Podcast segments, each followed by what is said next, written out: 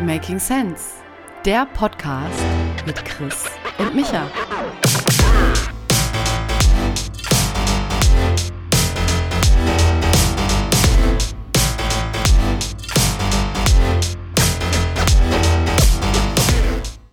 Christopher. Michael. Christopher. Heute war ich mal ein bisschen später dran. Ich finde es ganz witzig. Du bist ja so ein entspannter Typ, aber da kommt auch schon mal die ungeduldige Seite an dir durch. Ja, finde ich aber gut. ja, ja. Pushy Michael, äh, den gibt's auch. Echt? Ja, I like. Ja, muss man ja, Ja, auch aber mal nur sein. ganz, ne? ganz, ganz, ganz selten. Ja, ja, ja. Hat so eine gewisse Ernsthaftigkeit. Aber da du sonst immer so ein lockerer Typ bist, bist fällt da so die kleinste Nuance direkt auf, ja. So ein lockerer Typ, hä? Ja. Locker, flockig, flauschig, gell? Ja. Ja, ja. Ja, ja nicht immer. Aber schön, dass wir es jetzt Super. geschafft haben. Wir haben ja ein Wochenende zusammen verbracht. Da hast du ja letzte Woche schon drauf Hm. hingewiesen. Da wurde natürlich allerlei privates Zeug gesprochen. Darüber können wir jetzt leider so gut wie gar nicht reden. Können wir nicht reden. Aber es war schön, mal dich gesehen zu haben und so ein paar Themen haben wir auch mitgenommen. Ähm, Ja. bist du denn jetzt erstmal gut Was erholt? kann man denn teilen? Ja, bist du denn erstmal gut erholt und hast äh, dir ein Thema ausgesucht von unserem gemeinsamen Wochenende, was wir ungefähr nur zweimal im Jahr verbringen? Nee, ich, ich, ich, will, ich will gar nicht, äh, normalerweise bin ich ja immer so eher TMI, ne? Too much information und teile immer gern etwas zu viel. In dem True. Fall würde ich sagen, Mhm. gar nichts. Das Einzige, was ich äh, schön finde, ist zu wissen, also, dass äh, jeder an so einem ganz einzigartigen Punkt im Leben steht und es total spannend ist, wo wir in einem Jahr sein werden, Super. Ähm, das ist auch wo man da einfach alles festhalten kann, dass, äh, wie du hast, den einen Satz, den du immer und immer wieder wiederholt hast, it's a process. Habe ich wiederholt am ich einfach Wochenende? sagen. Ah, interessant. Ganz oft. Genau, das spiegelt Ganz mich jetzt oft. mal kurz. Ja, ja, ja. Mhm. ja, ja. Und hat It's er a irgendwann genervt Trust- oder trust fandest du den einfach legendär? Und er hat ja so recht.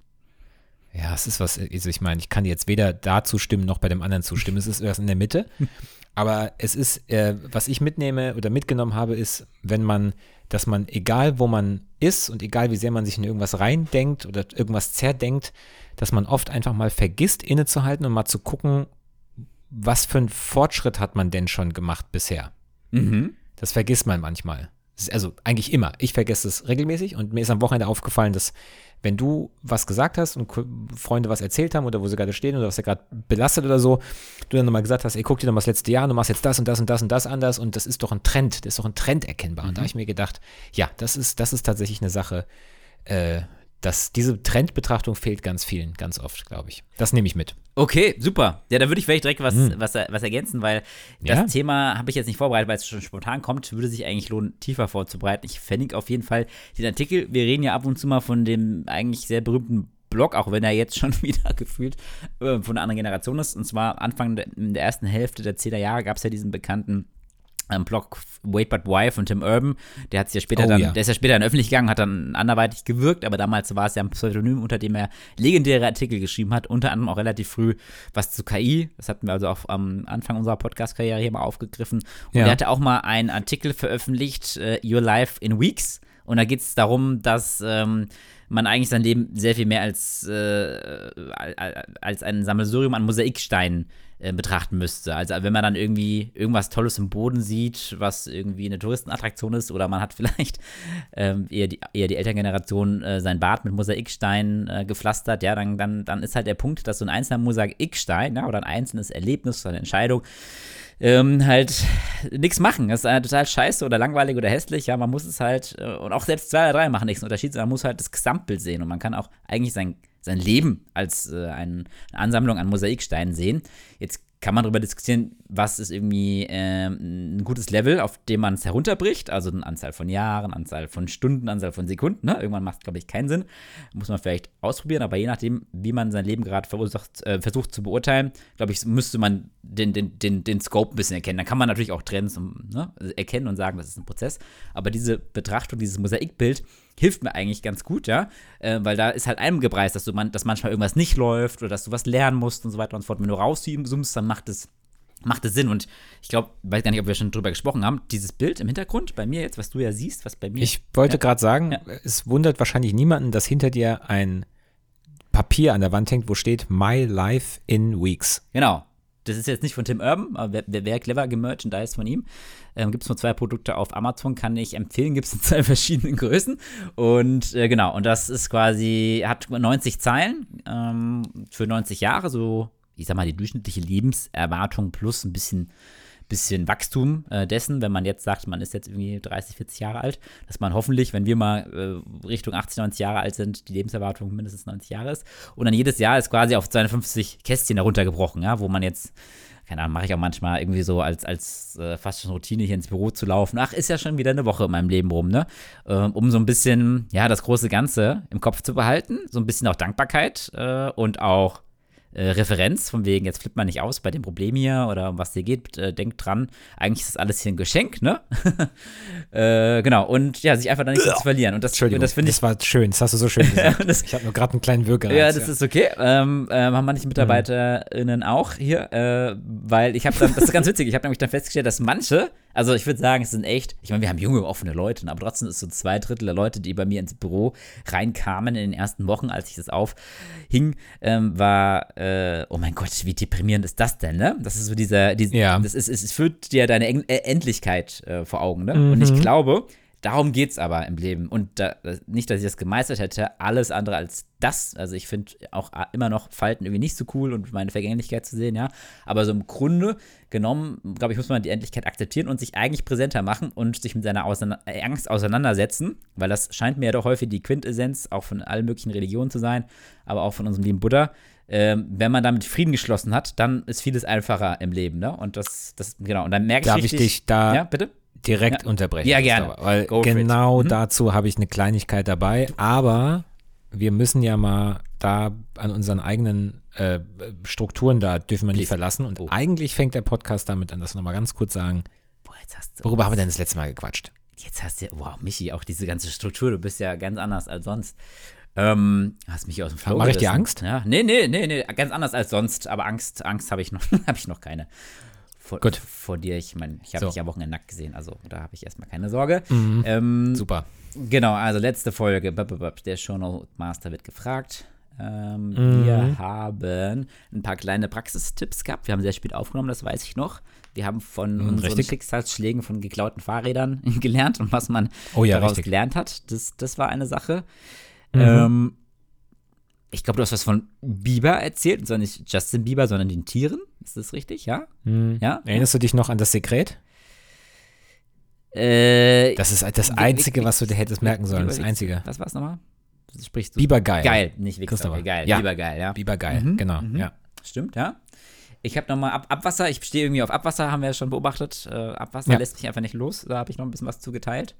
Wer die spannenden Fakten wissen will, muss natürlich die Folge holen. Und wir haben uns so ein bisschen äh, mal wieder ganz naiv und leichtsinnig in Gefahr begeben und über das Thema, die Rolle der Frauen, Mental Load und so weiter Richtig. und so fort äh, diskutiert, ne? Ähm, an- andiskutiert. Und ich glaube, das ist ein Prozess, also bitte um Nachsicht. Das war erst der erste Schritt, ne? Ja. Ähm, ist ja gut, dass wir uns da die Zeit nehmen und uns da auch was trauen. Aber das äh, war auf jeden Fall auch ein, ein spannendes Thema, wo wir uns ein bisschen austauscht haben. Fällt dir noch irgendwas ein, was wir da haben? Nee, das reicht erstmal. Ist gut. Okay. Das ist gut. Mhm. Äh, denn, dann würde ich gerne, also äh, ich habe mit so kleineren Sachen anfangen, vielleicht werden die auch tiefer, who knows. Du hast gerade gesagt, dieses Thema äh, hier, sich was vergegenwärtigen und dann damit Frieden schließen und das ist ja auch so äh, Teil dieser äh, Übung, warum du das da hinter dir da Mhm. hängen hast. Ich habe ein, äh, ich hoffe, die Hörer, die ja hoffentlich, also unsere Themen gut finden und damit auch unsere Interessengebiete gut finden, sagt der Name Dave Chappelle was. Äh, einer der absolut grandiosesten äh, Komiker ähm, aus Amerika. Und der hat äh, in einem Interview äh, mal gesagt, dass er der Moment, wo er relativ früh in seiner Karriere von der Bühne geboot wurde, also richtig runtergeboot wurde, Mhm. beziehungsweise äh, Witze gedroppt hat, wo Leute normalerweise lachen sollen. Leute lachen dann nicht. Das nennt man, ähm, das nennt man in der ähm, Sprache Bombing, ja. Also du, du, du, Mm. du, du, du droppst was und nichts passiert, ja. Ähm, das war das Beste, also kurz das Schlimmste in dem Moment und dann das Beste, was ihm in seinem Leben passiert ist. Weil seine Freunde waren da, seine Mutter war da und er hat diesen Auftritt und ganz frisch und war total überzeugt von sich und äh, das Schlimmste, was dir, was du im Kopf dir ausmalen kannst als Comedian passiert. Keiner lacht und die Leute buhen dich von der Bühne. Und er hat dann gesagt, in dem Moment ist Folgendes passiert. Also er hat die schlimmste Angst durchlitten und dann gemerkt, ah, ist ja gar nicht so schlimm, ja, wie ich mir das ausgemalt habe. Und ab dem Punkt ist er angstfrei geworden, wenn es um Auftritte ging. Aber hätte er das nicht erlebt, diesen allerschlimmsten, schlimmsten wahr gewordenen Albtraum, wäre ihm das nicht passiert. Mhm. Und da wollte ich dich mal fragen, ob du das auch schon hattest in deinem Leben, sei es in der Schule, Beruf, Karriere, keine Ahnung, Freunde, was ich, privat, persönlich, wo du sagst, da bist du quasi, da ist das passiert, was du dir so richtig als Angstszenario ausgemalt hast und dann war es nicht so schlimm und es hat dich besser gemacht oder das würde mich mal interessieren, ob dir da so Momente einfallen, Mhm. die dieser Beschreibung. Ja, also schon, da kann ich auch ein paar teilen. Ähm, ist, also ich, ich finde, das ist ein praktischer Tipp und eine tolle Story. Ich, hab, ich bin da mittlerweile ein bisschen, vorsichtiger, dass ich halt sage, es ist, es ist halt nur teilweise hilfreich, je nach Persönlichkeitsstruktur, ne? Wem, wem muss ich das sagen? Ne? Manchen fällt das leichter. Wir haben ja schon immer festgestellt, oder ich habe ja schon meine Theorie aufgestellt, dass ich im Kern, wenn alles zerfällt, wenn die Welt auseinanderfliegt, auch in den schlimmsten Lebenskrisen, die ich hatte, da, wenn alles ruhig war, da habe ich immer wieder so ein, so ein Plus, wie so ein ähm, Positivteilchen entdeckt. Das bin ich im Kern einfach positiv, ja. Und äh, das, das hat mich immer wieder auferstehen lassen. Es fiel mir aber schon immer, immer leicht, so, solange ich mich äh, äh, erinnern kann. Ne? Deshalb glaube ich, ist es ein bisschen Okay. weniger spektakulär, wenn man sich das eingestellt gesteht. Das geht anderen nicht so. Ähm, aber ich glaube, das war anhand dessen habe ich äh, halt früh viel gelernt und habe mich auch immer, äh, gerade wenn man sich mein Persönlichkeitsmodell anschaut, das hatten wir übrigens ja auch noch gemacht letzte Woche im Richtig. Freundeskreis. Äh, kannst du vielleicht noch was zu diesen Modellen sagen und die Welt, die da draußen sind und was man da mitnehmen kann, hatten wir schon ein, zwei Mal. Äh, da hast du ja in der Vergangenheit gemutmaßt, dass ich der eine Typ bin, aber dann war ich doch ein bisschen der andere und dieser andere Typ, der sucht ja auch Erfahrungen und ähm, riskiert was und will Erlebnisse kreieren. Ich glaube, ich bin einfach relativ früh schon raus in die Welt gegangen und habe einfach geguckt, was passiert ist. Und häufig ist dann eben nicht so was Schlimmes passiert. Ein Beispiel hatten wir ja schon mal in der ersten Folge äh, erzählt. Wir hatten ja eine Zeit nach Schule bzw. Ausbildung, Studium, Anfang der 20er, dass wir ins Ausland gegangen sind. Und ich habe damals etwas gemacht, was eigentlich wovon mir jeder abgeraten hatte. Und zwar hatte ich gerade mal 800 Euro. Wir haben einen Flug nach Australien gebucht. Wir hatten keinen Job, wir hatten keinen wirklichen Plan, ja. Und ich meine, Backpacker sind schon äh, tendenziell lockerer unterwegs. Aber auch da hat jeder gesagt, Chris, spinnst du eigentlich? Ich habe geme gemeint, ja, aber was, was soll passieren? Ich mach's einfach mal, ich werde schon einen Job finden, ja. Und dann war ja auch die Situation, von der wir in der ersten, aller, allerersten Folge von uns, wo wir uns ein bisschen selbst unsere Geschichte erzählt haben, die, die Situation, dass wir eben nicht so schnell einen Job gefunden haben und dass ich irgendwann äh, ja, in einem, äh, mich wiedergefunden habe, in einem Auto geschlafen, weil ich keine Unterkunft hatte, weil ich mir keinen Hostel leisten konnte, weil ich nur 200, 300 Dollar hatte, ja, und auch kein Backup. und es war jetzt auch irgendwie nicht so einfach, irgendwo Ja. anzurufen und was zu bekommen und da einfach durchzumüssen, ja. Und, und quasi sich schon als Outsider in der Gesellschaft zu führen, weil man eben nicht mehr in die Gesellschaft reingepasst hat. Und irgendwie ging das dann auch gut, ja. Und ich glaube, solche Extremszenarien habe ich mich am Anfang meines Erwachsenenalters häufig begeben und habe da halt unermessliche Kraft geschöpft, weil ich immer dachte, jo, was, was, was kann passieren? Ich habe irgendwie in, einer, in, einem, in einem fremden Land, wo ich damals ja noch nicht mal wirklich Englisch sprach, ich habe mich da Wochen, Monate davor gedrückt, ne? War, ich war quasi in der most uncomfort zone, die man sich vorstellen kann in der westlichen Welt noch, ja. Und es ging dann alles, ja. Und das hat manchmal sogar ein bisschen zu Übermut geführt. Also, das kann, muss man vielleicht auch ähm, abschreckend aufzeigen, dass man es irgendwann zu leicht nimmt, ja, und dann das zu sehr linear Ja. nach vorne projiziert. Aber ja, kurz gesagt, ich habe sowas immer wieder gemacht und das will ich auch meinen Kindern beibringen und so ein bisschen Helikoptereltern vermeiden und die auch mal irgendwo dagegen laufen lassen, ja. Ähm, und damit sie halt selbst sehen, äh, wo sind die Grenzen und das rückwirkend doch nicht alles so schlimm ist. Ja. Hast du dazu was Also, zu okay, ergänzen also, und kannst du was aus deinem Leben erzählen? Äh, ja, also bei mir war es genau auch das, diese Backpacking-Erfahrung in Australien, Mhm. ne? wo du dann, äh, also meine größte Angst war ja tatsächlich immer allein zu sein. Genau, stimmt. Also ich bin ja, ich bin ja mit dir Mhm. dahin und der Plan war ja auch mit dir weiterzureisen und dann gemeinsam die Reise zu beenden und bla und ich hatte ja auch damals eine Beziehung in Deutschland und ne, also ich war ja auch nicht Single in dem Sinne, sondern ich war ja im Kopf noch in einer Beziehung und so, also ich hatte ganz viele Safety-Nets im Kopf und dann ist genau das passiert, wovor ich immer Angst hatte. Äh, du hast gesagt, du willst nicht weiter mit mir reisen, sondern woanders hin. Und da fing das dann an.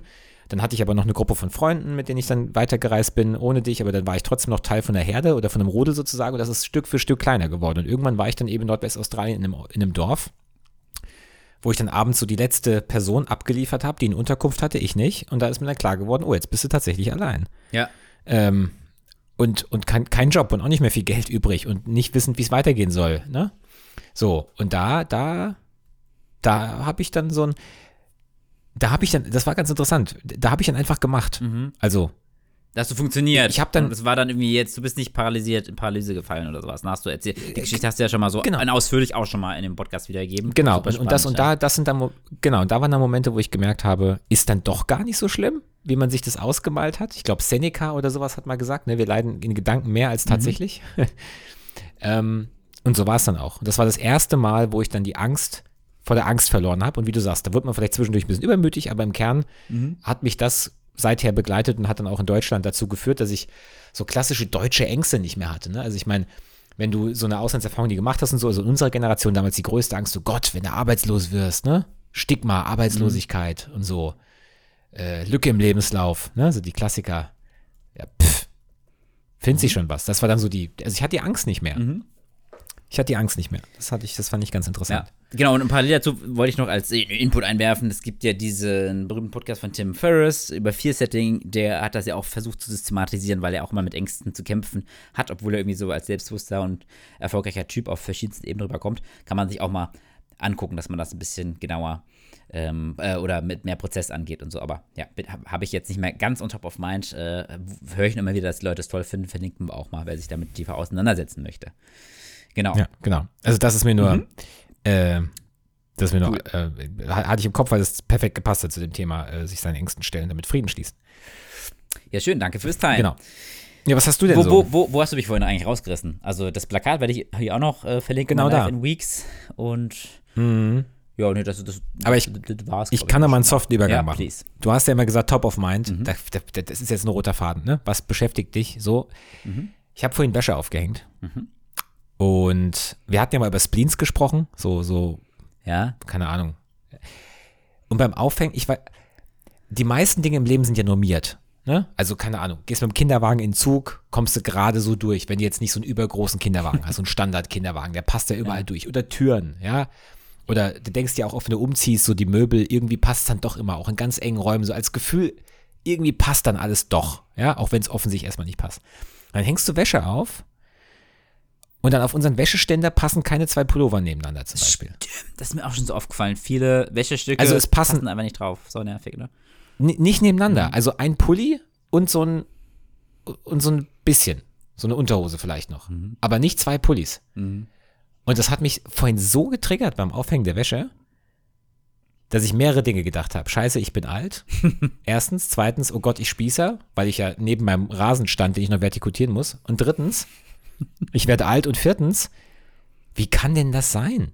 Mhm. Wer designt denn sowas, dass du nicht dann überlegst, dass du zwei T-Shirts nebeneinander hängen kannst, ohne dass sie so, so sich so zusammendrücken, weil dann, haben die ja Falten, wenn sie Okay. trocken werden. So Gedanken. Also Making ja? Sense wäre, Wäscheständer müssten einfach breiter sein oder länger, je nachdem, wie man davor steht, ne? Habe ich mir auch schon mal gedacht. Vielleicht haben wir auch schon einen scheiß Wäscheständer, aber mir ist aufgefallen, das ist oft Ja. so. Da passen keine zwei Sachen nebeneinander. Kann doch nicht Wird dann sein. unhandlicher zu tragen, aber in der Regel sind die ja recht leicht. Sollte eigentlich gehen, wenn man die dann Äh. hochkant trägt, ne? Ähm, guter Punkt. Vielleicht wäre das auch eine Geschäftsidee. Länger, äh, breitere Wäscheständer, ja? Äh, In, in, Allgemein in, praktischere Wäscheständer für Wohnungen. ja. Allgemein. Okay. Ob die jetzt hoch sind oder wie auch immer. Und Keine auch Ahnung. Hipster. Ich habe nämlich, ich weiß noch, vor einem Jahr habe ich tatsächlich mal, dachte Bitte? ich, ähm, also hip, äh, schönere Wäscheständer. Ich habe quasi dann Bügelbrett im Wäscheständer. das war gerade so in meinem Rauschphase. Ich will die Wohnung einheitlich schön machen und so einen, ähm, einen Stil durchsetzen sozusagen, ja, weil man ja sonst keine Oh. Probleme hat.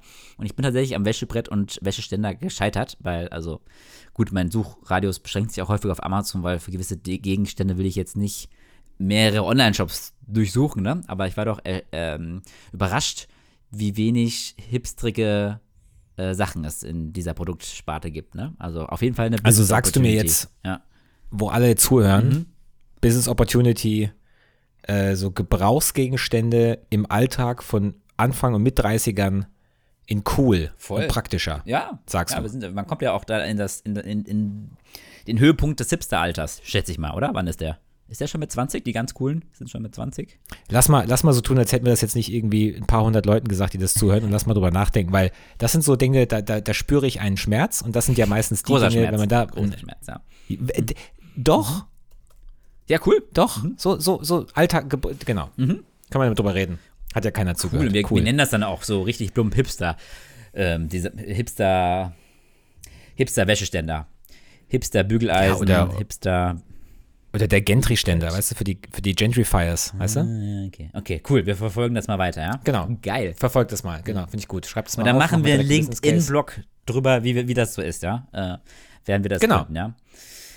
Finde ich cool. Witzig, ja. Ähm, Super. Okay, Genau, das wollte ich ich wollte nur ergänzend einschreckend sagen, dass ähm, ich schon so ein bisschen Verständnis für die Wäscheständer hatte, weil ähm, es gibt ja nun mal auch unterschiedlichste Breiten und Größen. Ne? Jetzt bist du Mann, bist du Frau, wie groß, wie dick bist du. Entsprechend ist dein Pulli auch anders, ja. Und du hast ja an für sich, kannst du bis als Tetris sehen, ja, unterschiedlichste ähm, Gegenstände, von Socken über Laufhose oder sowas. Bei mir fällt, mir fällt auf die Laufhose, ja. Wenn man halt laufen geht, die passt häufig, ist, ist häufig so in der perfekten Größe noch irgendwas zu füllen, wo irgendwie Strümpfe oder Unterhose zu dünn sind und Pullis und äh, Jeans und so zu breit. Ja, also Laufhose ist gut und ein Gamechanger war dann wirklich auch auf dem Level mein Kind, weil das hat nochmal ganz viel kleinere Klamotten reingebracht, ja. Und jetzt, jetzt äh, bin ich da schon richtig äh, zwanghaft dahinter, diesen Wäscheständer, weil wir haben auch einen zweiten, ne? aber das Ziel ist immer, ich schaffe alles auf den einen, ja, auch mit zwei Wäschen, ja. Ähm, genau, und das, Ja, und das ist halt, da hast du ganz andere Tetris-Möglichkeiten sozusagen mit dem, mit dem Kind, ne? Also gib nicht auf, Michi. Ähm, und falls doch, das habe ich auch schon, aber ich habe da schon so ein System. Wenn wir jetzt mal kurz bei dem Thema bleiben können, weil das ist wirklich ein Thema, was mich da bewegt, haben, glaube ich, ja, auch noch nicht so viele andere Leute drüber bewegt. gesprochen. Das ist wirklich äh, unique hier. Super. Genau, ich meine, man muss jetzt sagen, äh, ne, man, man kann ja nicht in Inklusion, man kann ja nicht jeden, äh, für jeden was dabei haben. Es gibt Menschen, die haben einen Trockner, die haben so Probleme vielleicht jetzt nicht mehr so, ja. Ich auch. Aber Aber ich rede jetzt mal von den Menschen, die jetzt eher keinen Trockner haben. Ich habe jetzt, wir haben noch keinen Trockner. Also. Und es ist schon so, dass ich versuche, die Wäsche so aufzuhängen, dass äh, man die dann leicht wieder abhängen kann und beim Abhängen schon, also zum Beispiel fängt an bei ganz banalen Sachen, gleiche Socken nebeneinander, aber ich fange auch schon an, wenn ich Wäsche aufhänge. Anja würde jetzt sagen, wie oft hängt denn der Wäsche auf? Also, ne, aber ich, ich, ich gebe geb mir ja Mühe, dass ich das äh, häufiger mache, wie vorhin zum Beispiel. Äh, und dass ich zum Beispiel ihre Socken und meine Socken, meine Unterwäsche und ihre Unterwäsche auf diese beiden Ausklapparme auf den Seiten hänge Geschlechtertrennung. dass man beim Abhängen äh, äh, richtig, genau, und dass ich auch beim sonstigen Sortieren auf dem, auf der Wäsche, auf dem Wäscheständer so gucke, dass man ihre und meine Sachen und oder halt Floras Sachen schnell abhängen und zusammenlegen kann. Dann hat man quasi drei Haufen, ne? Ehefrau, Ehemann, Kind, so. Ähm, das ist ganz effizient zu machen. Und die Sachen auch schon logischerweise auf links oder auf rechts, je nachdem, also so zu drehen, dass man die dann halt direkt in den Schrank legen kann und nicht nochmal umkrempeln muss oder so. Das, das ist schon, da, da gebe ich mir schon Mühe. Und du hast recht, theoretisch würden die Kinderklamotten dazu dienen, Tetris-mäßig da die Lücken zu füllen. Aber dann hast du wieder die Ineffizienz beim Abhängen. Verstehst du? Das sind halt so Ich finde das. Hashtag German ich, also, äh, es ist hier gerade ein bisschen am Eskalieren, aber ich genieße das gerade voll, weil hätte ich nicht gedacht, dass das Thema so viel hergibt. Ähm, ich finde das wahnsinnig spannend, weil wir haben ja beide gesagt, wir sind beide in der Kategorie ADHS. Und wir haben schon gesagt, ich bin eher ein bisschen der Strukturiertere. Und deshalb, ich hatte die Diskussion auch schon, weil selbst meine Frau die Socken schon nebeneinander hängt, äh, die passend zueinander sind. Und aber dass du sogar nach der Zielperson sortierst, finde ich schon äh, beeindruckend. Und dass du das als eher jetzt nicht immer ganz so strukturierter Mensch machst, überrascht mich, vor allem, weil ich das halt gar nicht mache. Und ich dachte halt eher so, je nachdem, was dein Ziel ist, ne, möglichst schnell aufhängen und, und ideal den Raum nutzen, dass ich eher ähm, das verteile, was ich gerade greife, weißt du? Weil bevor ich dann Ewigkeiten den passenden Strumpf suche und so weiter und so fort, ich nehme was und zack, schnell, ich erkenne ja schnell, wo eine Lücke ist und schnell da rein, ja? Also, weißt du, das ist halt einfach die höchste Geschwindigkeit. Und wenn ich da was abhänge, dann ist das ja voll entspannt. Dann greife ich da die Socke, da die Socke, dann müssen die nicht nebeneinander hängen. Da verliere ich eher mehr Zeit, die, die Dinge passend nebeneinander aufzuhängen, als beim Abhängen die richtigen Dinge zu greifen. Oder beim Abhängen lege ich die zusammen und dann auf dem Bett mache ich dann hier links Frau, Mitte ich, rechts Kind oder sowas. Ja, dann bringe ich die, die Sortierung erst in die, in, beim Abhängen mit rein. Und meine Theorie ist, lieber Michael, dass das die effi effektivere Variante ist. Ja? Wir sollten gucken, ob es dazu wissenschaftliche Ja. Studien gibt. Also, ich würde sagen, Challenge accepted. Wir werden mal äh, von uns, von den Frauen filmen lassen dabei. Wie lange brauchst du mit deiner Methode und ich mit meiner Methode so eine Standard-Wäscheladung? Kann man jetzt nicht normieren, ja, aber aufzuhängen und wieder abzuhängen.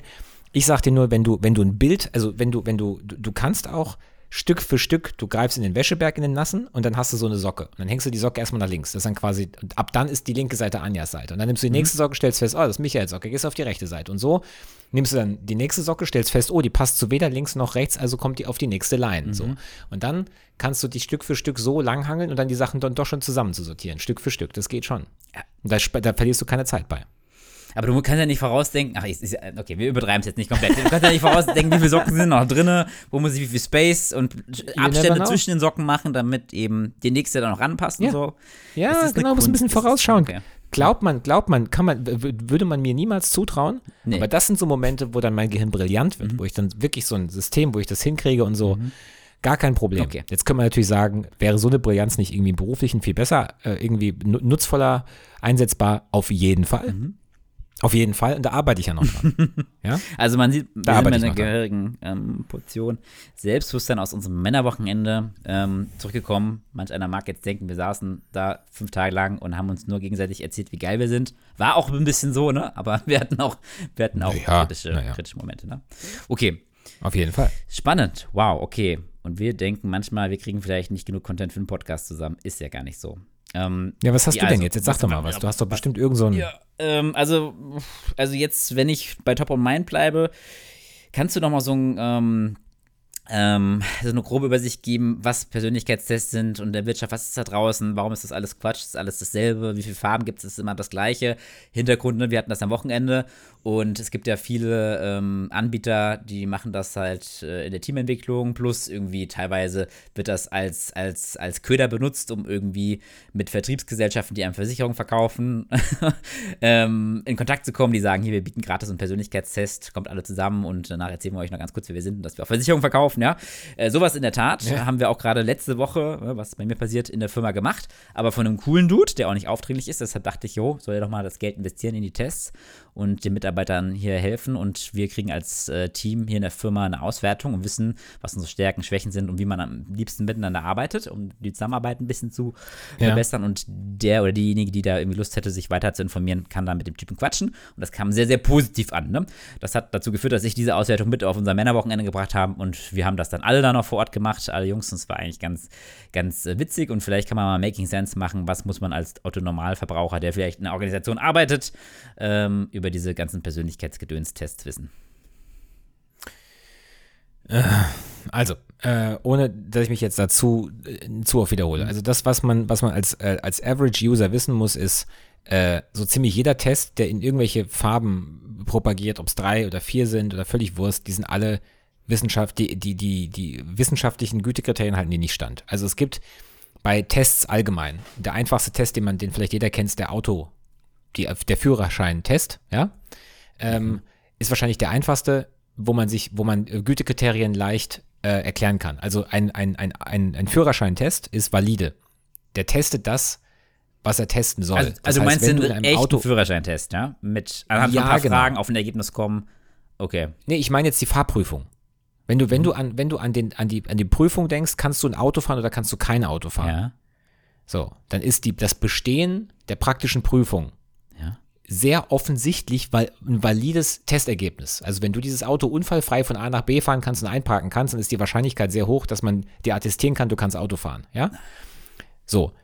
Würde ich aber fast ja, noch ein paar Einschränkungen also, machen, weil ich meine, da, da wirst du eine halbe Stunde, ich weiß gar nicht, wie lange es her ist, äh, wie lange es geht, ist schon eine Weile her, aber es ist ja eine halbe, dreiviertel Stunde und da spielt auch Glück schon eine gewisse Rolle, in wie viel brenzliche Situation du kommst, ja. Und das ist auch nur ein Ausschnitt, aber mein, der wahrscheinlich mein, eine, eine, valide Wahrscheinlichkeit hat, dass du das einigermaßen kannst, ja. Äh, genau, mein Punkt ist der, Validität heißt, Test, der Test das, was er testen soll. Mhm. Erfüllt einen Zweck. So. Es ist, wenn, wenn ich dich mit, mit dem Einkaufszettel einkaufen schicke und du kommst mit dem Zeug zurück, was da auf dem Zettel steht, dann würde ich mal sagen, Test bestanden, du kannst offensichtlich einkaufen. Weißt du, was ich meine? Okay. So, mhm. wenn ich dich einkaufen schicke und danach sage, ich, und deswegen glaube ich, du kannst Auto fahren, würde man sagen, das ist kein valider Test, ja? Mhm. Weil Einkaufen hat nichts mit Autofahren zu tun. So, sehr banal beschrieben. Und es gibt drei wissenschaftliche Gütekriterien, wenn es um Tests geht, allgemein. Das ist Validität, Reliabilität und Objektivität. Heißt, mhm. Reliabilität heißt, wenn du den Test mehrfach machst, kommt das gleiche Ergebnis raus, ja oder nein? Und Objektivität heißt, ist der Test objektiv oder bist du beeinflusst? Wirst du beeinflusst von dem Test? Ja? Mhm. So, deswegen gibt es in der Medizin Doppelblindstudien zum Beispiel, wo weder der, der Arzt noch der Patient weiß, ob sie ein echtes Mittel bekommen oder nicht, um sicher, sicher zu gehen, dass es wirkt. Ja?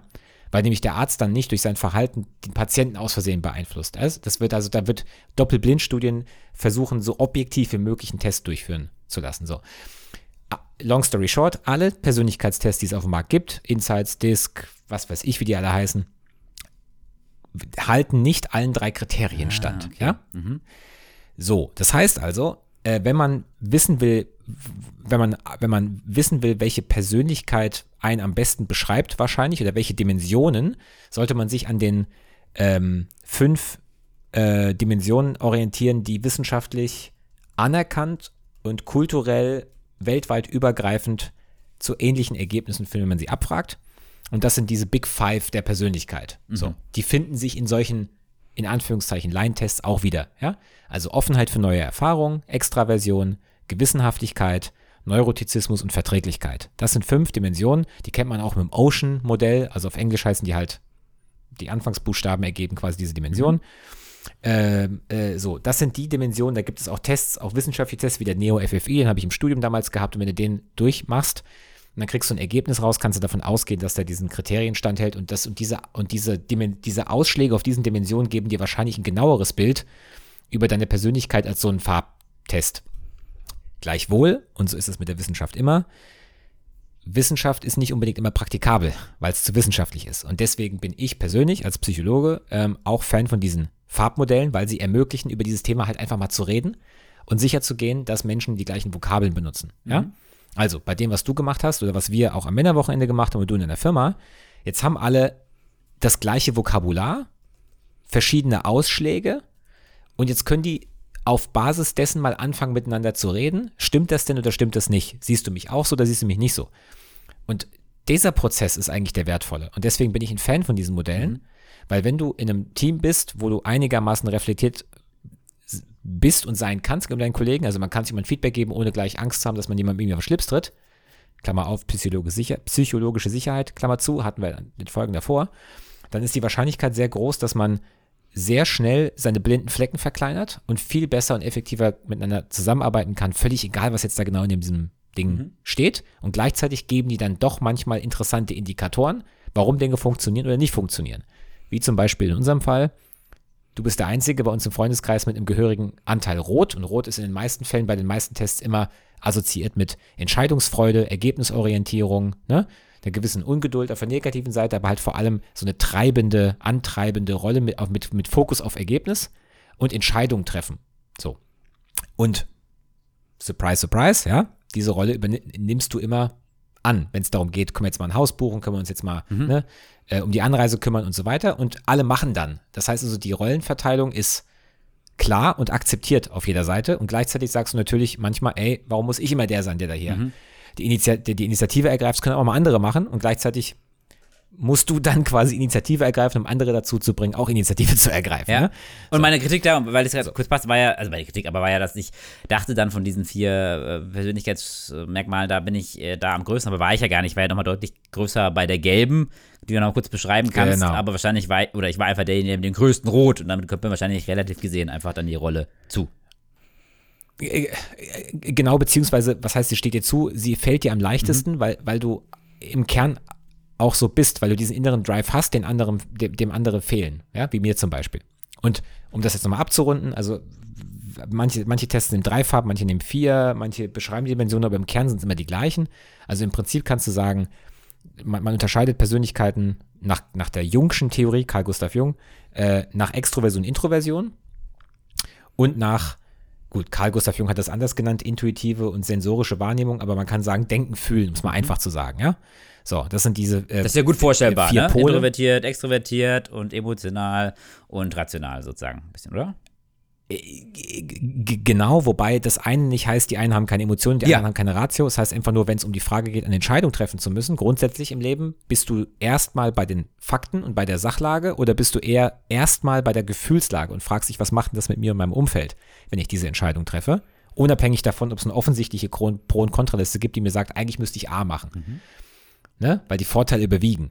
Und wenn du eher die Tendenz hast, erstmal zu gucken, was macht das mit mir und meinem Umfeld oder mit meinen Liebsten, dann bist du wahrscheinlich auf der unteren, also unteren Teil der Kugel. Und wenn du erstmal guckst, die Fakten sind noch klar, natürlich nehme ich A, dann bist du wahrscheinlich auf der Denk- oder auf der Ratio-Ebene. Und aus links, also Intro, Extro, Denken, Fühlen oder Denken, Emotionen, ergeben sich halt vier Kombinationen, vier Typen. Also den extrovertierten Denktyp, das wäre quasi das Rote in Anführungszeichen, das, was wir vorhin besprochen haben. Der extrovertierte Fühltyp, das wäre das, das wäre die, ähm, äh, das wäre der gelbe, ja. Dann gibt es den introvertierten Fühltyp, das ist das grüne oder ne, bei manchen Tests auch das blaue, manchmal unterscheidet sich das. Und dann gibt es den introvertierten Denktyp, das ist das blaue. So, das sind diese vier Grundtypen und da gibt es dann Mischformen und bla bla bla. Also wird es dann beliebig Also ich finde das aufgefächert. sehr, sehr schön Ja. erklärt, okay. Ähm, also ich finde es schon erstaunlich, wie viele Leute sich davon auch angesprochen fühlen. Also irgendwie so eine gewisse Validität hat es tatsächlich. Ähm, also es war echt irgendwie, also war echt eine ganz tolle Energie, die das verteilt hat hier. Und wenige haben gesagt, boah, da fühle ich mich irgendwie in Anführungszeichen nur zu 60, 70 Prozent angesprochen. Also ich bin da jetzt soweit auch erstmal überzeugt und gucke natürlich jetzt, dass das sich was in was Konstruktives ähm, übersetzt. Äh, also vielen Dank für die tolle Erklärung. Es waren jetzt ein paar Minütchen, aber irgendwie ein angemessener Umfang. Äh, ich würde vielleicht noch eine Frage mitgeben, aber da würde ich jetzt nicht heute von dir beantworten lassen, weil man muss ein bisschen drüber nachdenken, ist vielleicht ein bisschen zu abstrakt und zu tief in dem Thema, aber du erinnerst dich, du hast vor ein paar Folgen ja mal gesagt, ähm, oder äh, von einem Podcast, oder war das der Meredith, ich weiß gar nicht mehr, berichtet, wo jemand meinte, man nähert sich eigentlich jedem Thema immer emotional und nicht rational, auch wenn man das denkt. Weißt du, du hast jetzt die, die, die Typen unterschieden, die eher rational, eher emotional sind und da hast du ja gesagt, da gab es die Hypothese, die, der konntest du was abgewinnen, dass alles eigentlich erst immer mal emotional und dann rational ist. Oder was umgekehrt? Ich, Das war nee, der ich- ähm, Autor des Buches ähm, Never Split the Difference. genau. Chris Voss Ja. hat das gesagt, als, als Antwort auf Sam Harris. Genau, also kannst du ja nächste Folge erstmal aufgreifen. Das ist auch eine praktische Wiederholung der Persönlichkeitstest. Und äh, dann hängen wir die Leute jetzt nicht komplett hier ab. Wenn wir jetzt erstmal die Grundlage. Das gilt übrigens auch für die Moral und da kann ich beim nächsten Mal drüber sprechen. das wäre super. Machst du die Notiz, ja? Vor, Moral ist oft immer erst eine Emotion. vorbildlich, ja. So. Aber- Und wenn man jetzt, ähm, genau, wenn man jetzt, das hat man kurz äh, was äh, erklärt bekommen und eine Übersicht über diese Persönlichkeitstests hat, haben, die, haben viele vielleicht auch schon mal gehört, gerade in unserem Alter. Ähm, und wenn das jetzt jemand interessant findet, was würdest du demjenigen denn, denn sagen? Also jetzt nicht jeder kennt gerade jemanden, der einem auch Versicherungen verkauft und den Test kostenlos anbietet. In der freien Wirtschaft kosten die, glaube ich, ein paar hundert Euro pro Person, ne? Gibt es da irgendwie, hast du irgendwie einen Tipp, wie man da rangehen soll? Oder muss man mal googeln, ob es irgendeine kostengünstige Version gibt oder ist die dann kacke? Ja. Ja, ich würde googeln. Also bei uns ist es so, oder die meisten Anbieter, die diese Tests vertreiben, oder ähm, dahinter stehen ja äh, Algorithmen und Arbeit und die müssen, die wollen sich diese Institute bezahlen lassen. Das heißt, entweder brauchst du jemanden, der einen Zugang hat und dir quasi Zugang dazu gewähren kann und es dir verkaufen kann, weil das, du musst es quasi einkaufen, dazu musst du lizenziert sein, die Lizenz kostet Geld. Äh, oder es gibt bestimmt online, ich habe da jetzt nichts äh, äh, an der Hand, aber es gibt bestimmt irgendwelche so easy frei zugängliche Tests, die man machen kann, die so eine erste Näherung Erste ergeben. Näherung. Aber wenn man es im Detail Ja, haben will, ja. Muss man wahrscheinlich wie entweder eine diese- Versicherung kaufen oder Leute Ja, das ist äh, wie die ähm, Selbsttests, Selbst-IQ-Tests, ne, wo man sagen kann, naja, kannst du mal machen da. ja, auch ein auf schwieriges Seite. Thema, genau. Richtig, aber ja. Okay, und ansonsten würde ich sagen, das Geld äh, investieren könnte schon es wert sein, ne? gerade nach unserer beider positiver Erfahrung. Ähm, bis, kann Ja, auch ein bisschen auf zur jeden Fall. Also Beziehung, also Liebesbeziehungen hin irgendwie ganz praktisch sein. Ja. Okay, und was Ja. war nochmal, hast du da zwei, drei Schlagwörter, was die besten sind oder ist es egal? Also von denen wird jemand was bezahlt? Egal, kann. Doesn't okay, matter. Okay, okay, ja. Nein. Aber es sollte jeder mal Mhm. machen äh, und vor allem wichtig, wichtig, wichtig, Freunden, Partnern, Familie hinlegen und mal sagen, hey, siehst du mich da drin wieder? Mhm. Und wenn nein, warum nicht? Und wenn ja, warum? Okay. Das war ganz witzig. Jetzt warst du so ein bisschen so ein Stücken seriöser und ernster, aber es war also in die Rolle fällt man, glaube ich, automatisch, wenn es um was Berufliches geht, ja. Oder vielleicht um ein Thema, über das man schon tausendmal gesprochen hat, weiß ich nicht. Ja, es kann sein, dass das mit Beruf zu tun hat. ja. Hier der strenge Micha heute, dann der Berufsmicha.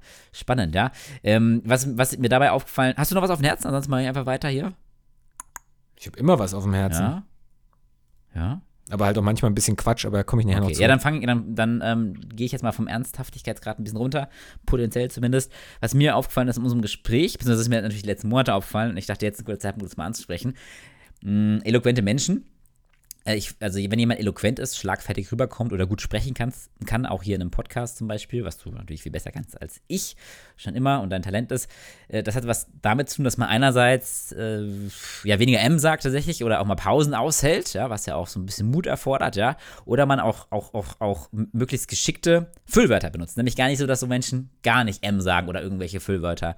Weiß nicht, muss man gleich sagen, was deine Beobachtung da so war die letzten Jahre. Aber was mir zuletzt aufgefallen ist, was ich wahnsinnig spannend finde, aber nicht, eigentlich nicht so geil, ähm, ist, was ist denn die beste Antwort auf jemanden, mit dem du gerade redest und der irgendwie einen Einschub leistet, wie ich es heute auch gemacht habe und du natürlich bei mir und man will eigentlich weiterreden, ja, oder man will auch irgendwie eine positive Grundstimmung ähm, erzeugen. Was mir dabei aufgefallen ist heute bei dir, aber auch gerade bei meinem Geschäftspartner ist, dass der irgendwie etabliert hat, dass er einfach genau sagt, weißt du? Also du sagst was, ich will da was ergänzen und du hörst es natürlich innerhalb von einer Sekunde zum ersten Mal, willst eigentlich auch weitersprechen, willst gut Laune beibehalten, sagst "G- genau, genau und fängst dann mit deiner Sache weiter oder sagst genau, genau und machst aber dann die Einschränkung, weil du in dem Moment, wo du genau sagst, noch im Denkprozess bist, ja, sagst dann genau, genau, beziehungsweise hm, hm, hm und, und sagst dann, nee, eigentlich nicht genau, ja, aber, aber so deine Standard, dein Standardfüllwort ist, ist genau. Das finde ich ganz interessant. Ich glaube, das macht es nämlich einfach in der Transaktion zwischen Menschen am einfachsten, aber ist eigentlich häufig gar nicht das richtige Wort. Und ich frage mich, ob ich das besser machen kann. Ähm, weißt du? Also, ist mal so eine Einladung zur,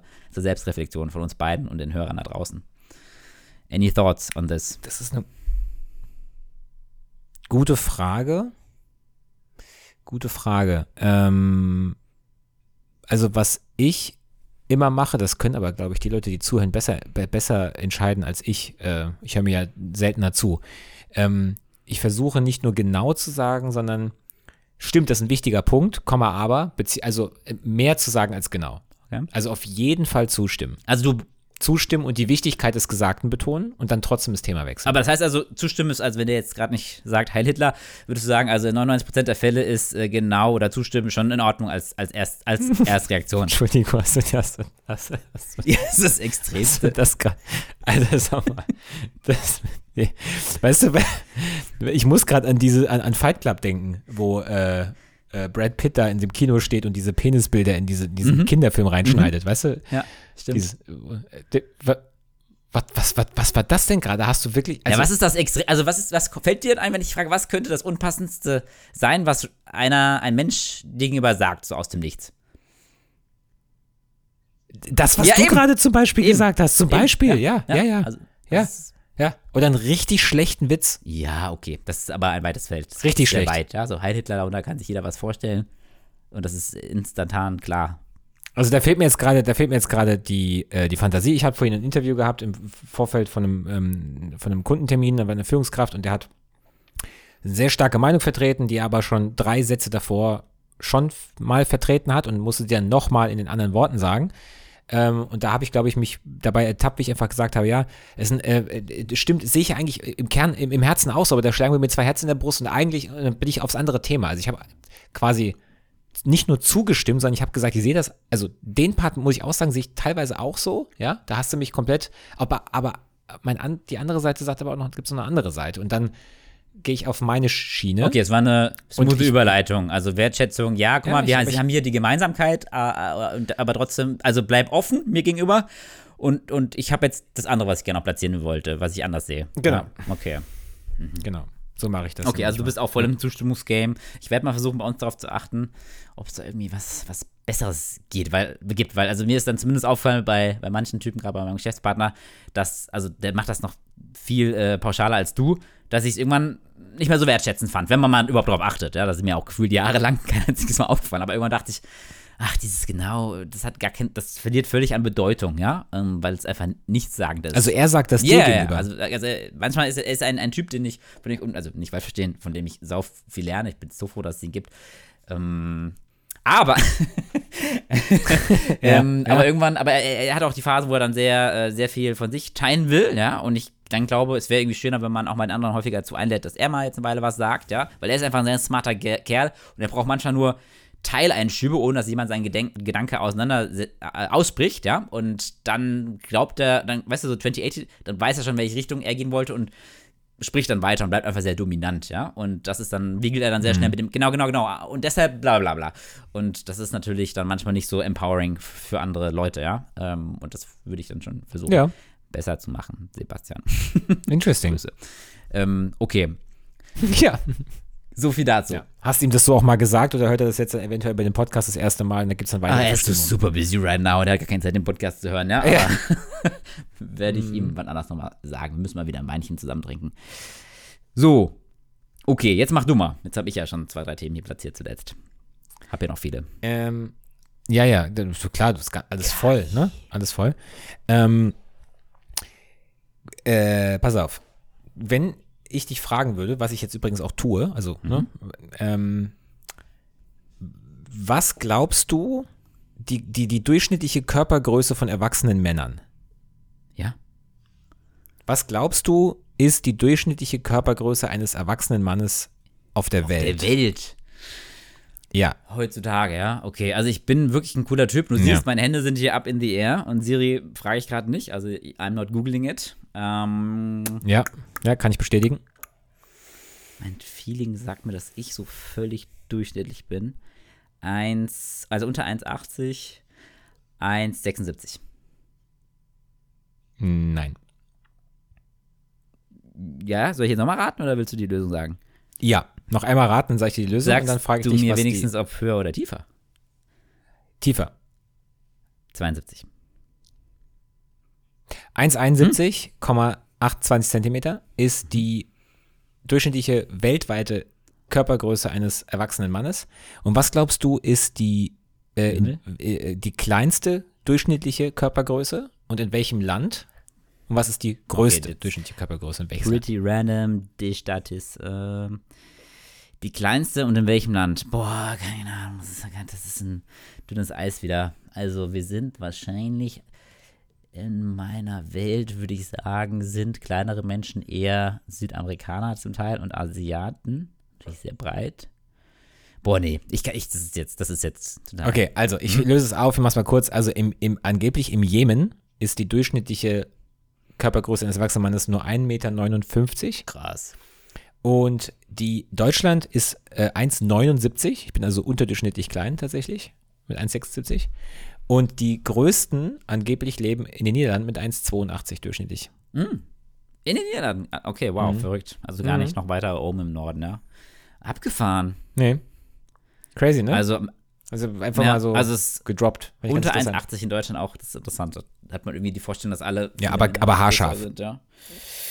Okay, ich Haarscharf. frage mich, wie viele Prozent der Zuhörer jetzt sich gefragt haben, und wie ist das mit den ähm, BPE-Nis, aber das hast du wahrscheinlich jetzt nicht zur Hand und ist auch weniger, weniger wichtig natürlich. Ja. Weißt du, was ich jetzt dachte, was, du was? sagst?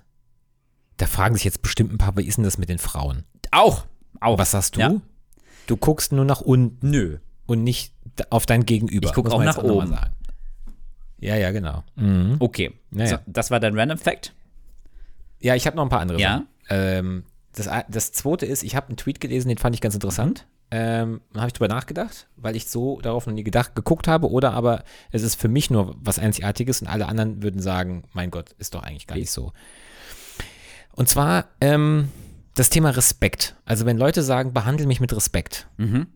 dann hat ein Mensch, also eine eine Person ähm, geschrieben, äh, manchmal, wenn Leute sagen, ähm, Respekt, meinen die, behandle andere wie Menschen und manch und äh, manchmal benutzen Leute Respekt und meinen damit, ähm, behandle andere wie eine Autorität. Und manchmal, wenn Menschen, wenn, wenn Menschen sagen, ähm, wenn du mich nicht respektierst, werde ich dich nicht respektieren, ähm, äh, aus einer Autoritätssicht meinen die damit, wenn du mich nicht wie eine Res Autorität respektierst, respektiere ich dich nicht wie ein Mensch. Ja, und du meinst, dass die da mit Ebenen verm- vermischen sozusagen und das, das ist nicht so gut. Ja. Ja. Mhm. Ja. Ja. ja. Witzig. Und die glauben, sie sind fi- ja, das, und das finde ich ganz interessant. Ja, willst du dazu noch, also wieso findest du es interessant? Du verknüpft das mit irgendwelchen Praxissituationen oder Beobachtungen, Muster, die du, also, also ich, Weil ich, weil, weil ich glaube, also in diesem Beispiel, ich habe das jetzt live von Englisch auf Deutsch übersetzt, ich teile mal den Link später, auf dem Englischen liest sich das viel smoother, aber das war in zwei Absätzen ein wunderbares Statement, was nochmal dafür sensibilisieren soll, dass auch wenn wir die gleichen Begriffe benutzen, oft Menschen was ganz anderes darunter verstehen. Das ist ein kleiner Link zu diesen Persönlichkeitsmodellen. Äh, Thema Wertschätzung. Ich kann das Wort auch nicht mehr hören. Vor allem im Business-Kontext, wenn ich mit Kunden arbeite, sage ich, ja, wir müssen mal wertschätzender kommunizieren. Was zur Hölle heißt denn das? Und das gleiche ist mit dem Thema Respekt. Ich möchte einen respektvoller Umgang auf der Arbeit haben. Aber was genau meinst du damit? Also aus welcher, aus welcher Warte heraus sagst du das? Sagst du das, weil du dich nicht menschlich behandelt fühlst? Sagst du das aus Autor- Autoritätsperson, weil du das Gefühl hast, Leute respektieren Autorität nicht, ja? Was genau meinst du damit? Und das wird besonders komplex und interessant, wenn man mal diese Persönlichkeitsmodelle nebeneinander legt und feststellt, dass manche Menschen etwas sagen und glauben, dass das bei den anderen Menschen genauso verstanden wird und auch ankommen muss, aber teilweise komplett anders interpretiert wird. Und das fand ich in diesen zwei Absätzen so wunderschön einfach zusammengefasst, ja? An dem, an dem Beispiel Respekt, ja? ja, okay. Behandle mich mit Respekt. Okay, was genau meinst du? Finde ich gut. Und das ja, fand ich okay. so. Ähm, das Ja. bringt mich auch zum Thema, darüber haben wir auch kurz am Wochenende gesprochen, äh, Kommunikation im Unternehmen. Ich fand das ganz interessant, dass wir in einem coolen Startup viel schriftlich machen und klar, wir wissen ja, wie man ähm, Smiley, Smileys, Emojis benutzt und so, aber trotzdem ist es nicht so, ganz so einfach Ja. und ich fand jetzt eigentlich ganz interessant, was unser Freund beim großen deutschen Automobilhersteller erzählt hat, wie die es da zumindest in ihrem Bereich handeln und zwar, dass äh, per E-Mail und auch Teams-Chat oder so rein die sachliche Ebene ähm, angesprochen wird, also in der Theorie, aber es schien mir so, dass, es, dass die das ganz gut hinbekommen. Ähm, und alles, was äh, Feedback ist oder Unzufriedenheit, Zufriedenheit, dass man das eigentlich in Person oder äh, per Telefon macht, ja. Und da dachte ich tatsächlich, ähm, alter Falter, kann ich da vielleicht mal was von so einem altbacken deutschen Konzern lernen, weil ich habe schon beobachtet, und das würde, glaube ich, auch jeder mir zustimmen, der den Podcast hört und in meinem Unternehmen ist, dass daraus durch diese schriftliche viele Probleme entstehen, ja. Äh, ha- hat vermeintlich einen Vorteil manchmal, ähm, ja, asynchron und man hat ein bisschen mehr Distanz und man, man sollte vielleicht nicht in the heat of the moment direkt zum Hörer greifen, wenn man eingeschnappt ist, weißt du, und das thematisieren.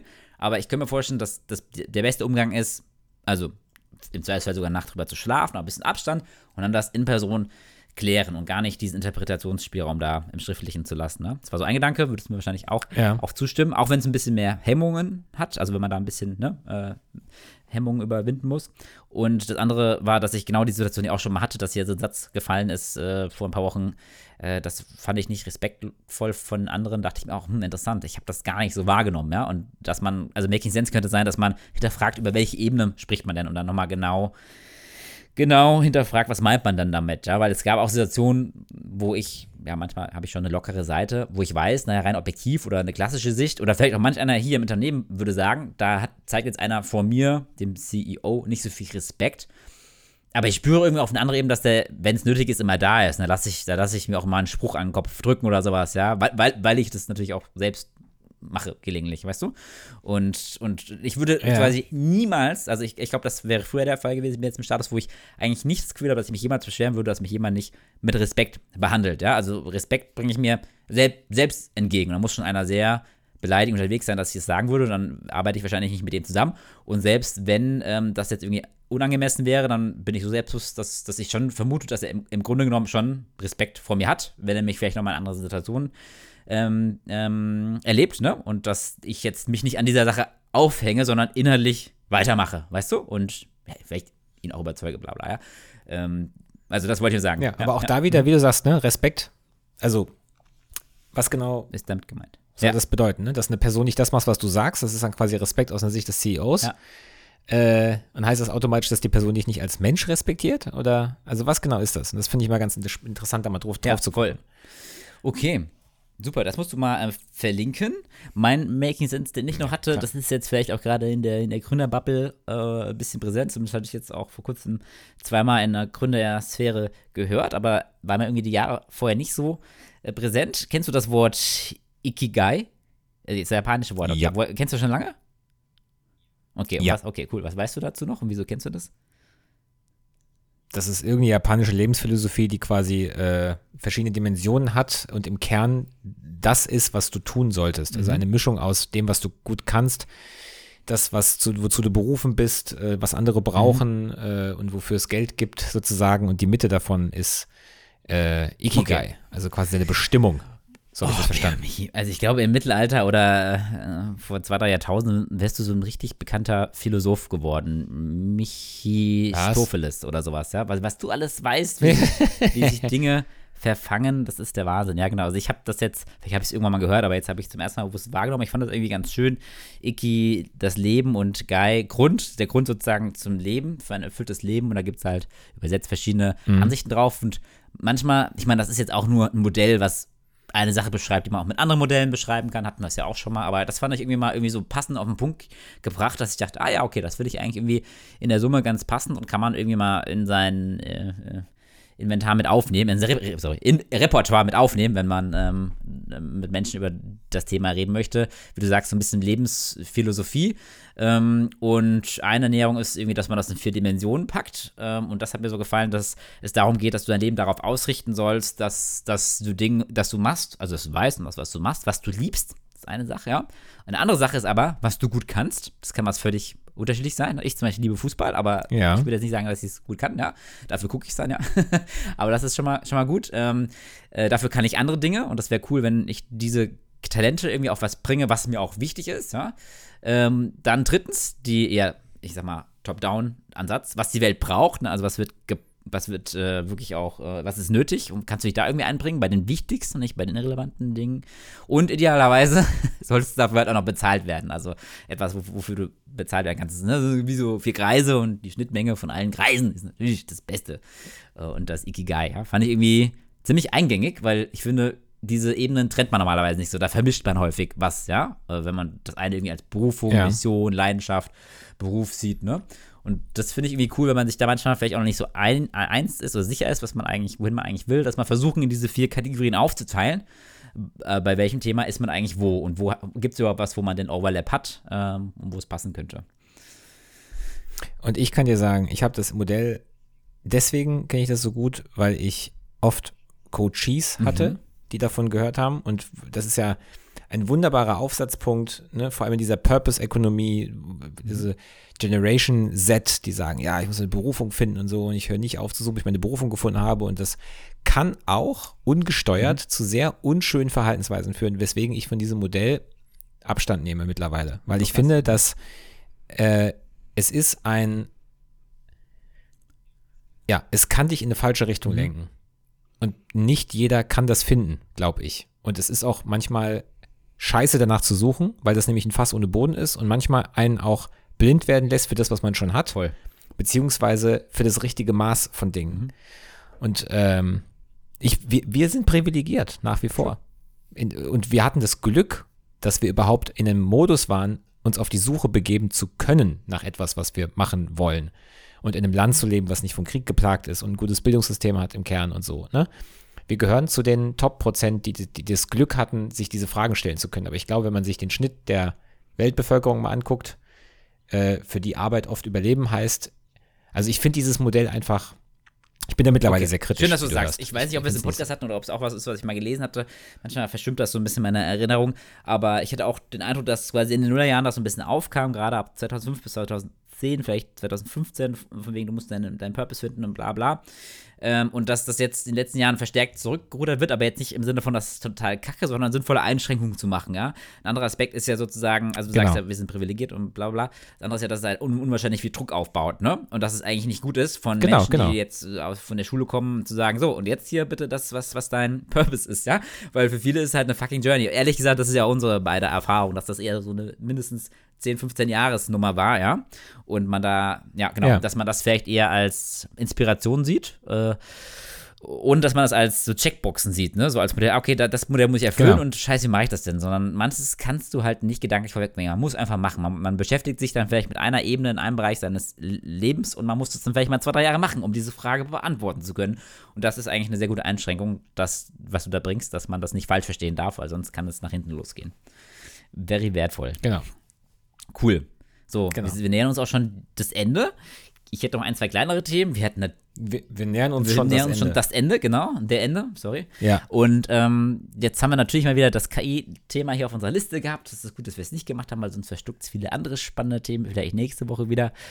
Ähm, was mir noch auf dem Herzen lag, was nochmal so ein kleiner Making Sense war im wirtschaftspolitischen Kontext, weil da sind wir ja auch manchmal unterwegs, ähm, das hatte ich jetzt so noch nicht gelesen. Es ging ja äh, in den letzten zwei Jahren vor allem, vor allem seit dem Ukraine-Krieg und den Veränderungen am, an den Energiepreisen und damit äh, am Ende des Tages die Steigerung der Lebensmittel und so weiter und so fort, um Inflation. Ne? Also es ist ja so ein omnipräsentes Thema, auch ein Grund, warum die Menschen, glaube ich, mhm. sehr, sehr verunsichert waren neben dem Krieg, die Inflation. Und man hat es ja echt zum ersten Mal seit ein, zwei Generationen auch gespürt, was Inflation wirklich ist. Ne? Also gefühlt sind wir ja auch, ohne, ohne eine wirkliche Sensibilität für Inflation zu haben, aufgewachsen. Es war eher immer so 2, 3 Prozent und man muss gucken, dass man netto irgendwie nicht weniger hat und so. Aber das war ja schon so ein kleiner Schockmoment. Und ein, ein, eine ganz gute Sache fand ich als Making Sense, äh, war nochmal zu erklären an der aktuellen Zeit, da haben wir jetzt nicht die Chance für, ähm, zu verstehen, warum man Inflation vermeiden sollte, ja. Weil, wenn man jetzt ein bisschen der Wirtschaftspolitik folgt, das tust du sicherlich auch,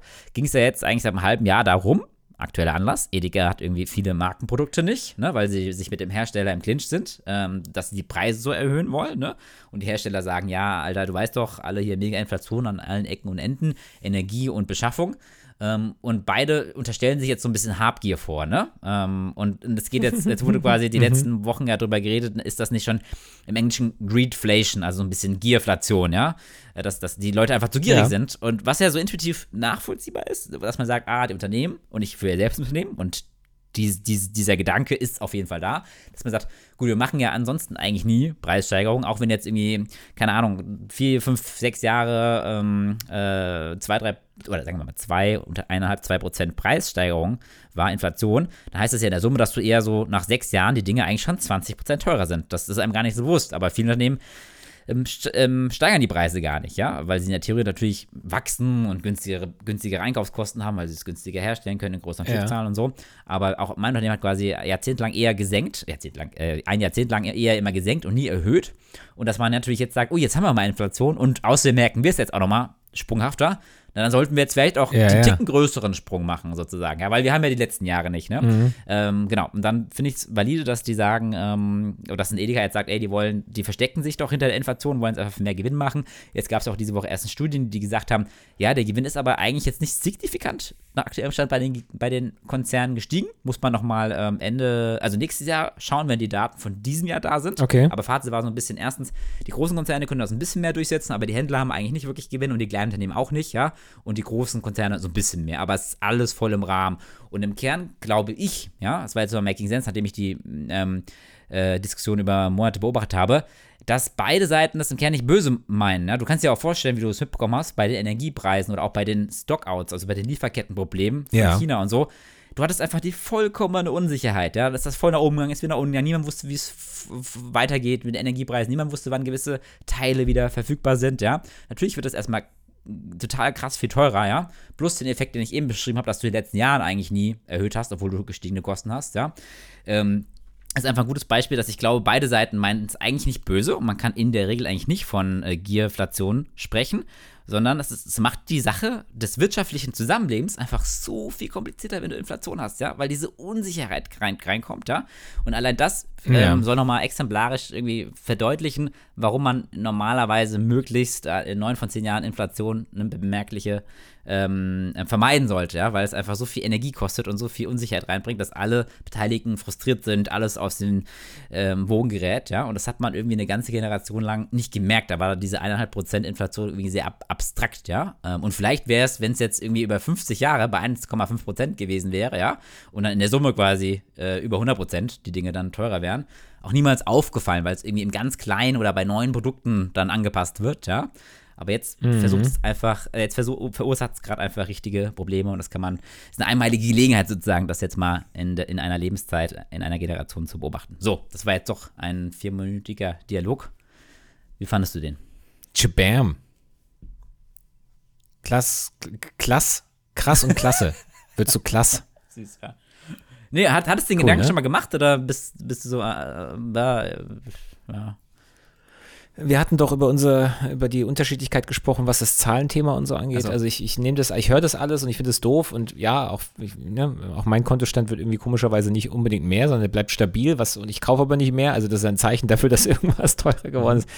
Aber es ist für mich so schwer zu beeinflussen, dieses Thema, dass ich mich damit, ich höre das und ich nehme es wahr und ich kann mein Konsumverhalten ein bisschen anpassen, aber im Kern kann ich daran nichts ändern. Deswegen ist es bei mir nicht so, nicht so top of mind, wie andere sagen. Okay, ja gut. Ich wollte nur mal eine Erklärung geben, was man da beobachtet und warum die Konzerne sich gerade streiten und warum das eine einmalige Ich finde es Zeit gerade ist, sozusagen, ja. Ähm, Äh, Ich finde das spannend, total. musst auf jeden sagen, Fall. Ja, aber, ja. Ähm, aber interessant, du, also du merkst, du, du sagst ja, ist wir sind so. privilegiert, wir sind jetzt aber noch nicht so privilegiert, dass wir sagen, ach Geld, da gucke ich eigentlich nie auf mein Konto, da ist auf jeden Fall immer genug, sondern du hast das schon gemerkt, aber du bist jetzt auch nicht in Panik verfallen, sondern ja, okay. Genau.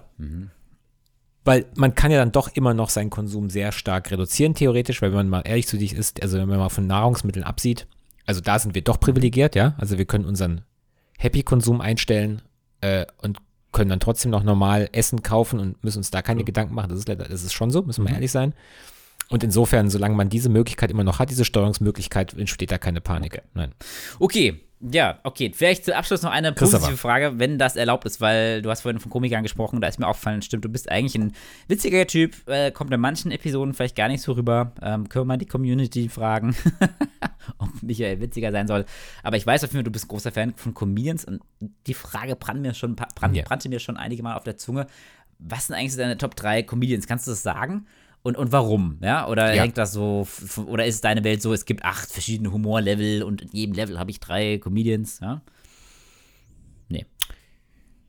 Ja, natürlich. Also, äh, mir werden wahrscheinlich ganz viele danach einfallen, aber einer, der äh, on top of mind ist, ich kann mich nicht mehr reden hören, das ist ja schlimm, top of mind, wie oft sage ich denn das? Also, ein Typ, den ich hart feier, ist Jim Jeffries. Das ist ein Australier, der in Amerika lebt, unfassbar lustig, unfassbar lustig. Durch die Decke gegangen, nachdem er über ähm, äh, Waffenregulierung mal gesprochen hat, was ja in Amerika ein sehr heißes Thema ist.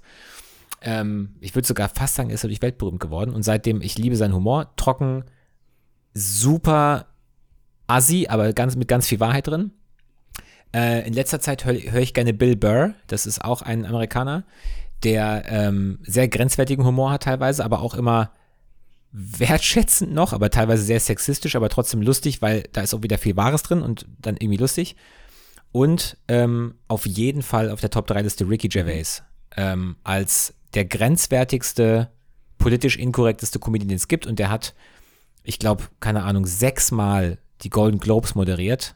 Und ich rate jedem, der dem Englischen ein bisschen mächtig ist, sich diese Dinger mal anzuhören. Also nur seine Anmoderation und was er da den Leuten sagt, unfassbar gut. Ähm, aber wirklich grenzwertig. Okay. Grenzwertig. Ähm, Super. bis hin zu beleidigen. Okay, alles klar. Genau. Dann, dann würde ich sagen, lass uns mal dabei, lass das nochmal nächste Woche aufgreifen. Ich markiere es hier auch in unserem tollen, in unserer tollen Steuerungsdatei, ähm, ob dir im Nachgang wirklich noch jemand aufgefallen ist und, und äh, ja, vielleicht warum, weil du hast jetzt zum Beispiel ja gesagt, grenzfertig ist, ist grenzfertig, ist grenz, grenzwertig, dass, dass du beeindruckt findest, weil Leute mutig sind, etc. Also das nochmal aufschlüsseln, warum eigentlich die Leute, ja. Und bist du selber ein grenzwertiger Typ. Ja. Ähm, das Sehr gerne. und vieles mehr hören Sie in unserer nächsten Ausgabe in einer Woche. Schalten Sie wieder ein, ja, in Ihrer Podcast-App des Vertrauens. Es war mir eine Freude mit dir, Michael. Es war ein Ich wünsche Fest. dir eine gute Christopher, Nacht. Hab's gut die Woche. auf Bis Wiedersehen. Dann. Tschüssi. Tschüss.